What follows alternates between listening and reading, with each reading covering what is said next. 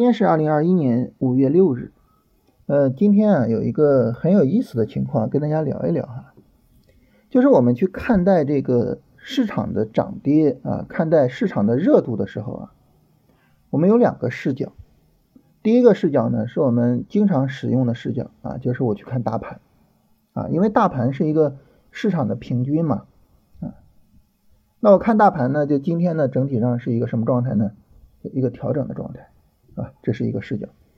第二个视角呢，就是我去看板块和个股的表现。啊，你比如说个股呢，重点的就是涨跌家数对比啊，涨跌停家数的对比。那今天呢，整体上来说呢，涨家数跟涨停家数啊都是更多一些的。那板块呢，主要就是看有没有走的特别强的板块，这样的板块多不多？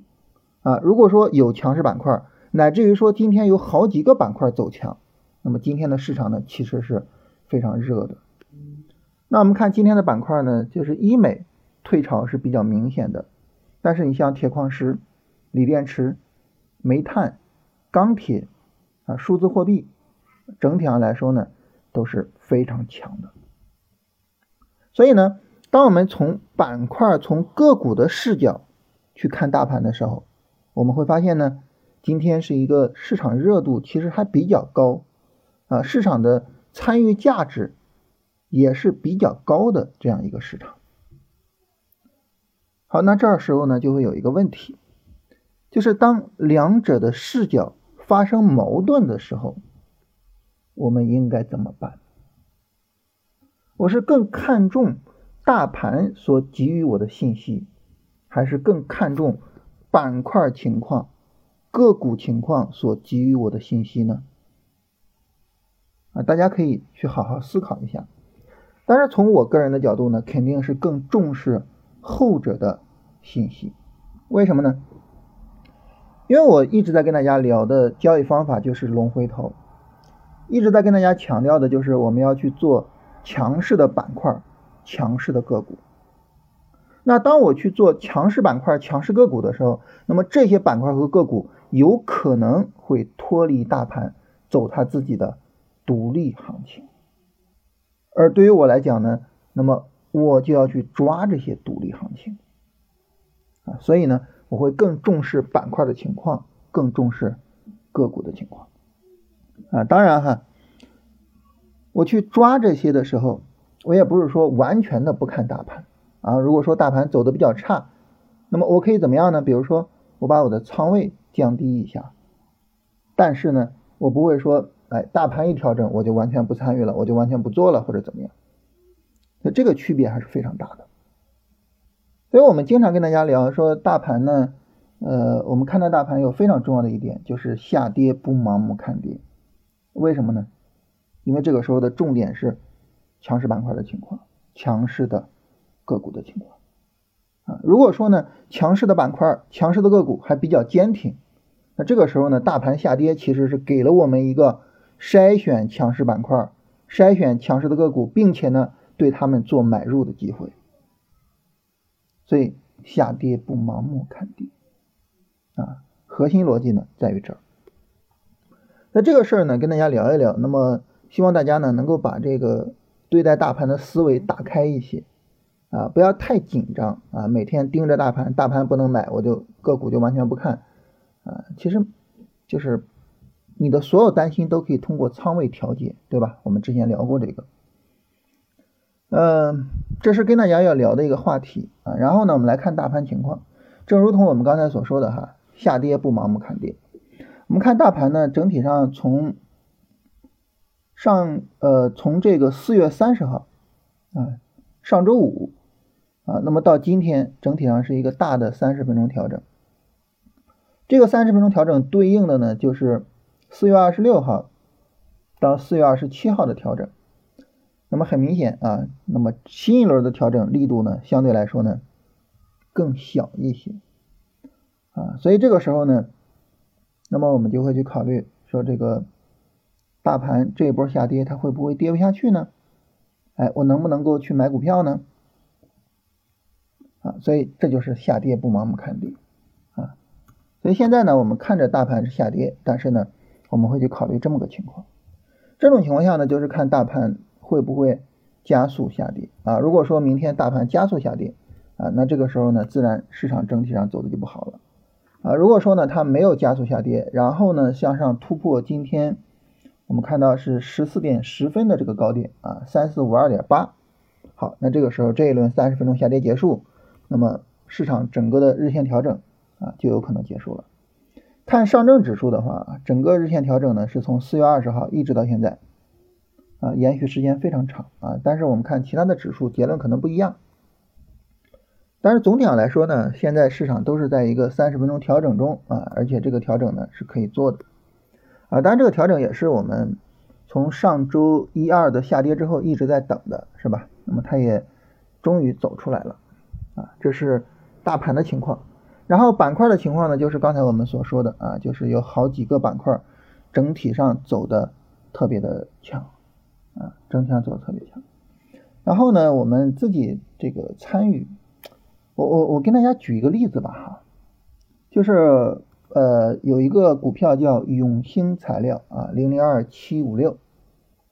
永兴材料呢，它从概念上呢有锂电池这个概念，同时呢也有钢铁这个概念啊。那么它整体上来说，应该讲是跟着锂电池走的啊，它并没有很跟着钢铁走啊。所以我们重点呢是把它作为这个锂电池啊，然后选出来并且操作的啊。那么这个时候呢，如果说你担心，比如说你担心大盘不好，你买永兴材料，我给你假设啊，你买了一成仓位。够低了吧，对吧？它是一个六十来块钱的股票，啊，如果说一个一百万账户，我买十万块钱的，另外的九成仓位是空着的，这就意味着什么呢？就意味着永兴材料今天能够给你带来总账户百分之一左右的收益，总账户百分之一啊，因为它涨了百分之九点七二。而总账户百分之一的收益，对于今天这个市场，应该讲是一个非常突出的收益。所以大家不要觉得说，哎，老师你说这个，呃，我们去做强势板块啊，担心大盘我就把仓位降下来。那仓位降下来还有什么意义呢？仓位降下来照样有它的意义啊，关键在于呢，你能不能够真的把强势的板块找到啊，然后呢，把强势的股票买进去。啊，如果说呢，你能把它找到，能把它买进去，那么这个时候呢，可能一成的仓位就能让你跑赢大盘。啊，如果说呢，你有两三成的仓位，可能这个收益就不错。所以呢，就是不要觉得说，哎，我我降仓位了，我不挣钱了，然后就没有必要，不是这样啊。所以这个事情呢，我觉得大家还是应该好好的去思考一下。好，来看一下大家的问题啊，嗯，前面有朋友在这个评论区说了一个很有意思的事情，就是大家的这个留言的问题啊，大多是关于个股的，很少有人讨论，呃，下一段行情的市场的主流方向，很少有人讨论这个，啊，但是呢，如果说我们更多的去讨论这个，比如说，呃，在之前呢。我们讨论说市场的主流方向是医美，然后在前一段时间呢，你一直做医美，哪怕是你拿着三成仓位做医美，你的账户现在可能也非常了不得。所以，我我觉得这位朋友说的也很重要，就是大家也可以思考一下，就是我我有没有没有必要特别的去关注，就这一只股票后面会怎么样？我是不是更应该关注，就下阶段什么样的板块什么，就他们会走得更好？啊，我觉得这个还是很值得我们去思考的。当然，上周我也跟大家聊了一下啊，你包括为什么永兴材料能够被选出来呢？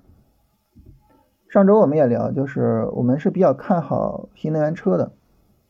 然后新能源车这一波上涨呢，整体上整车涨得一般啊，行情很一般，调的也比较厉害。那么它的上游啊，你像电池是吧？它的上游呢，整体上来说表现比较好啊，所以呢。我们就比较关心这个新能源车的上游啊，然后呢，把永兴材料给选了出来。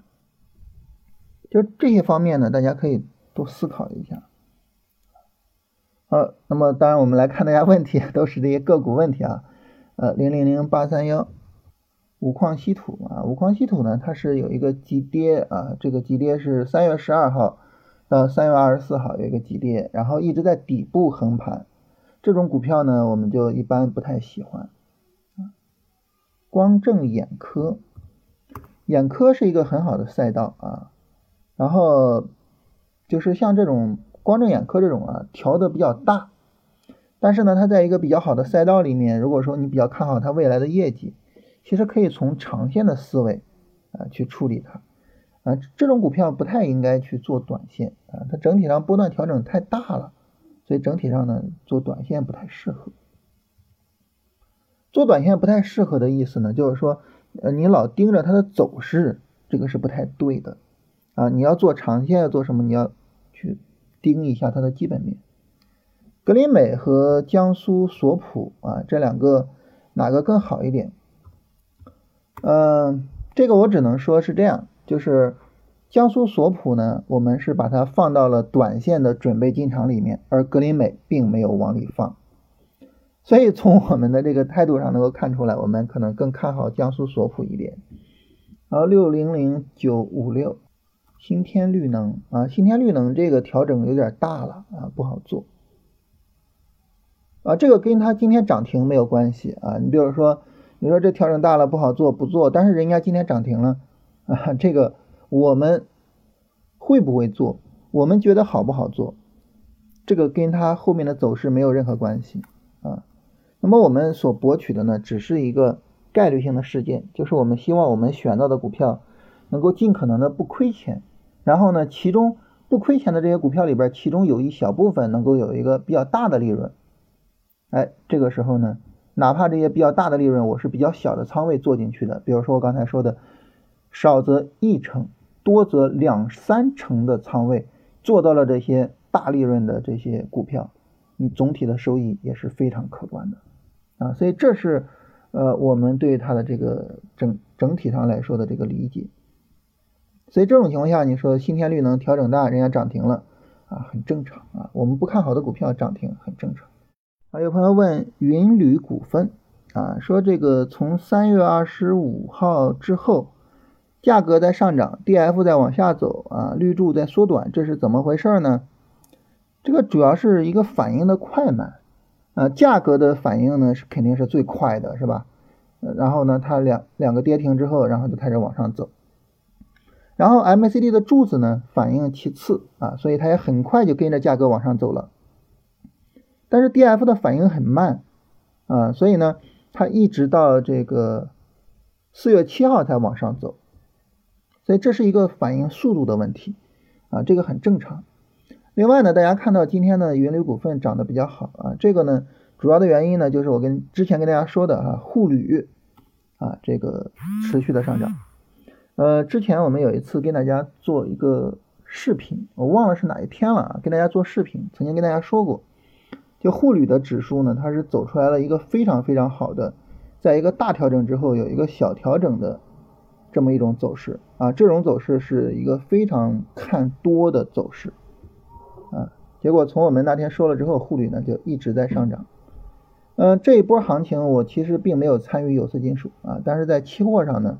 还是做了一些这个沪铝的单子啊，这个收益还是可以的。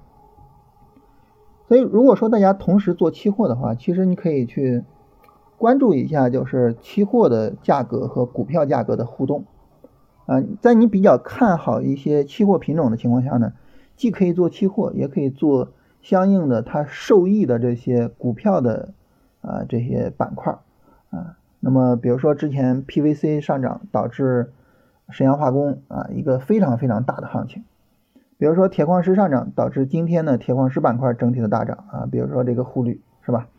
所以大家可以关注一下这个方面啊，就是如如果说你同时做期货的话，呃，做波段操作，这个调整空间大，只要时间短也可以操作好吗？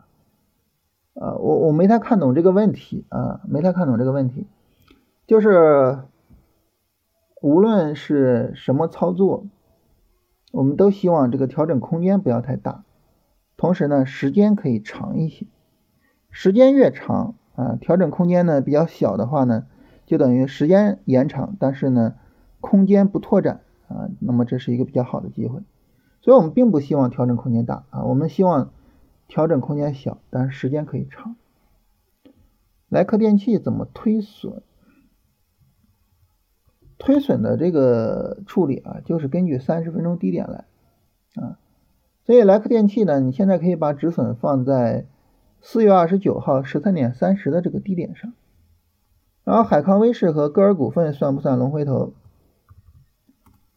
呃，海康威视呢，它没有比较好的板块效应啊，它就是它自己的这个业绩发展所带来的上涨，所以没有比较好的板块效应。呃，整体的调整啊一般吧。啊然后歌尔股份呢，那么具有着一定的板块效应啊，那么整体上来说也还可以。如果说在两者之间做一个选择的话，我可能会选择歌尔股份。呃，那么你经常说波段持仓需要对基本面有一个了解啊，从什么地方下手去了解基本面啊？比如说澳元美股啊，为什么就是说它的业绩整体上不好，还能够持有波段？嗯，关于这个基本面啊，呃，我一直是这样一个观点啊，就是做短线啊，它是一个比较浅的基本面，就你知道这是什么概念，你知道谁跟谁是一个板块，你知道这个股票为什么炒就可以了，比较浅的基本面加上比较重要的技术面，做波段呢是中等的基本面加上中等的技术面，做长线。是深度的基本面啊，加上一些比较浅的技术面，或者是可以不加。那么中等的技术面什么概念呢？就是你大概去思考，说这个行业它是不是有空间的？它为什么有空间？这个企业它在这个行业是有一个什么地位啊？然后呢，我能不能去参与？那么这种思考呢，它更多的是关于未来的，而不是关于过去啊，或者是当下的。那你比如说，它去年的营收和净利润是下滑的，或者什么，那这个可能很正常啊，就是什么疫情影响也好，或什么也好。重点呢，就是说你对于它的未来，就对于它这个行业整体上的未来，能不能够说有一个比较看好？我觉得是这个方面。这一方面呢，其实更多的源于什么呢？可能更多的源于一些常识性的思考啊。然后像医美，我们之前跟大家专门直播聊过，是吧？就是因为医美具有致隐性啊，也有一个国产替代的逻辑，所以的话呢，就是医美可能会有一个比较好的业绩表现，长期来说。那么这是比较浅的基本面，然后呃。相对来说呢，可能也没有那么深的技术面是什么呢？就当我去做波段的时候，我总体上来说就是去看它的这个波段调整，调整的幅度大不大，有没有人去卖它？啊，如果说整体上调整幅度不是很大，然后呢也没有人去卖它，这个时候呢它就是一个好的啊这个波段的标的，尤其是在年后大盘大跌的情况下。澳元美股呢，它一直是横着的，它没有破位，日线上没有说我我大幅度的破位，然后我大跌，没有这样，就没有人卖它，所以这就是比较好的波段的标的。呃，怎么去判断拉升横盘几天啊？突然一个三十分钟急跌扫损出局啊，有的能拉回来，有的不能拉回来，这个东西没办法判断啊，我怎么判断它后面？会怎么样？我这咋判断呀？我没有办法去预测市场，没办法判断。那你说没办法判断，怎么样保障安全呢？一个呢是思考这个概念啊，这个整体的这个板块啊，它的逻辑的坚实程度啊，它的逻辑越坚实，那么很明显，它走出来意外走势的可能性是越低的。第二个是什么呢？第二个就是，如果说你比较担心，就耐心的等它的一个充分的调整，啊，就是不要太着急做，不要做的太早，它刚调了两三天你就做，那么它后面跌下去，那么很正常嘛。但是它已经调了一周了，已经调了七天以上了，那这个时候呢，它再走意外走势的可能性就已经很小了，因为再有意外走势就是给别人送筹码。啊，最后一点呢，就是 它只要有这个走势，该止损就止损呗。啊，然后比如说像中矿资源。呃，中矿资源呢，我是周五进的，然后今天呢扫到了我的屏保，扫了屏保之后它就拉起来了，那你能怎么办呢？没有任何办法呀，对吧？交易的运气成分是非常大的啊，接受它就完了。还是那句话，就是你比如说这个比较好的大盘情况下，我们可能会满仓，我们满仓的情况下呢，比如说可能。有五成的仓位，整体上不赚钱，就止损一些，小赚一些。有五成的仓位赚大钱，那这个时候你就非常非常嗨了，非常非常舒服。那么这是行情好啊，行情一般的时候呢，你比如说我七成仓位，那么三成五的仓位整体上不赚钱，三成五赚大钱，那也不错，是吧？你比如说现在这个情况，假如说我五成仓位，三成仓位不挣钱，两成赚赚大钱，就已经能够做的不错了。所以这个时候你要去接受，就是它有一部分仓位，甚至有很大一部分仓位是让你不舒服的，很正常啊。我反复跟大家说，就是遗憾是交易的主旋律，你要有这种意识，就是遗憾是交易的主旋律。啊，正常的走势是意外之喜。那如果说有明显的利润，哇，太高兴了，这样你的整个交易状态就非常舒服。啊，你的整个交易状态就是正常、惊喜，哇，特别高兴。那如果说呢，你说遗憾，我就很郁闷。正常，哎呀，那正常情况，只有赚钱了我才赚大钱我才高兴。那这玩意儿，这这交易对你来说压力就太大了，是吧？所以我觉得这方面呢要做一些心理建设啊，自我调节一下。啊，有朋友问洗米团啊，洗米团我们暂时先不开了，就好好的做一段时间啊，因为之前也跟大家说了是吧？啊，好好做一段时间啊，过一段时间再开。爱尔科技和施兰威，爱尔科技是啥？爱尔眼科吗？爱尔眼科你要等它一个调整，它现在还没有调整。施兰威那么很明显就是也是要等调整的，它刚刚有一个大力度的上涨突破，肯定要耐心等一下调整。把冠号生物卖早了，卖了没有几分钟就大涨。行，那我那那那我我我我刚才说的那一段就是关于这个这个心理建设的话也送给你哈。另外呢就是你。你说中午收盘二十二块一毛六卖的啊，结果没几分钟涨到二十三，那你现在看着它二十一块六毛一的价格，是不是心情好一点了？不要不要给自己这么高的要求啊！我非得把它卖到那个最高点上，我的天呐！你要冠号生物卖了就差这几毛钱，你就比较郁闷的话，那我卖朗姿我不得跳楼啊？不要这样，是吧？有朋友说没说大盘啊，我就说一说大盘破位了是吗？其实整体上还好啊，下跌不盲目看跌，好吧？好，那么这是大家所有的问题啊。整体上来说呢，我觉得今天就是跟大家聊一聊关于大盘和板块的关系啊，很值得我们好好的去思考一下。